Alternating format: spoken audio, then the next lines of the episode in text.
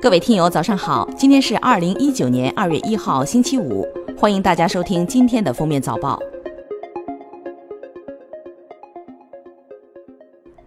今天起，又有一批新规实施，公安部制定《公安机关维护民警执法权威工作规定》正式施行。公安民警依法履行职责、行使职权，受法律保护，不受妨害阻碍。国家网信办公布的《金融信息服务管理规定》二月一号起施行，金融信息服务提供者不得制作、复制、发布、传播不符合规定的虚假信息。央视二零一九年春晚主持人阵容公布，康辉、朱迅、任鲁豫、李思思、尼格买提将担任北京主会场的主持人。广电总局发布通知，对制作经营内容导向偏差、低俗、庸俗、社会广泛差评、产生不良社会影响的节目，参与买卖收视率或参与收视率造假，未按要求规范及时缴税等持广播电视节目制作经营许可证的机构，将不予换发新的许可证。中国铁道科学研究院幺二三零六技术部主任单杏花称。幺二三零六显示没票肯定是没票，铁路管票都由系统来管，所有管理轨迹都是留存的。铁路本身有严格的规定，春运车票提前三十天开售，很多旅客已把热门方向的票买到手。即便有一些旅客退票或改签，票源返回来后已被抢票软件刷走。所以春运期间，旅客打开幺二三零六系统，经常会出现无票的情况。一月三十号凌晨三时八分，黑龙江牡丹江东宁市一旅馆发生一起利用爆炸物杀人案件，造成四人受伤，其中两人伤势较重，经抢救无效死亡，另两人正在医院救治，无生命危险。经初查系感情纠纷所致，警方已锁定犯罪嫌疑人，案件正在进一步侦查中。一月三十号下午，河北张家口市桥东区红旗楼康美洗浴中心发生爆炸事故，造成两人死亡，两人受伤。经初步调查，事故原因为洗浴中心私自非法使用已淘汰的燃煤锅炉，锅炉上炉门圈与炉胆连接处开裂，造成汽水急速喷出。事故涉嫌犯罪，嫌疑人已被控制。据彭博报道。阿里巴巴集团控股有限公司再次成为中国市值最高的上市公司。一月三十号，阿里发布 Q 三财报，收入同比增长百分之四十一，单季营收破千亿。此前，京东、腾讯也发布了自己的 Q 三财报，营收同比增长分别为百分之二十五点一、百分之二十四。财经记者从多个不同信源得知，此次由交通部牵头制定的管理办法，涵盖了交通新业态中。分时租赁、共享单车及网约车三大常见类别，该新规已经面向企业完成意见征询。值得注意的是，本次将针对押金使用给出了明确的监管细则，将由用户来选择是将押金转进企业专用账户，还是在自己的个人账户中冻结一笔款项，以便作为保证金，在违约时履行相关责任。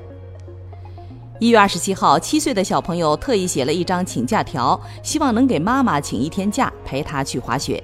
母亲没上交上去，单位董事长无意中看到假条后，直接特批假期，还批了一千元旅游基金。网友纷纷赞最暖请假条。一月二十七号，广东佛山一超市工作人员站在超市出口，逐一检查顾客随身携带的包包，引起顾客不满。一位老人怒斥。超市有摄像头和报警装置，逐个查包，很没礼貌。下次再这样，我告你。随后，在场的工作人员向老人道歉。一月二十九号，一条中国新婚夫妇泰国旅拍被捕的新闻。引发热议。清迈移民局官员受访称，事情发生在一月三号，而且他们并没有逮捕旅拍的新婚夫妇，而是逮捕了三名非法从事旅拍工作的人员，并且他们已经掌握了确凿的证据，三人之后会被遣返，并可能上黑名单。国家航天局消息，一月三十号二十时三十九分，嫦娥四号着陆器接受光照自主唤醒。此前，玉兔二号巡视器于二十九号二十时许完成自主唤醒，两器在月球背面成功经受极低温环境考验，根据太阳高度角变化择机自主退出月球休眠模式，关键设备按预定程序相继通电开机，安全度过首个月夜。一月三十号，内蒙古赤峰一个小孩拿着燃放的烟花棒玩耍的时候，将烟花伸到井盖上方，造成阴井爆炸，井盖周围的地板被炸飞，并砸向周围停靠的汽车。据封面新闻记者了解，在该事件中并无人员伤亡。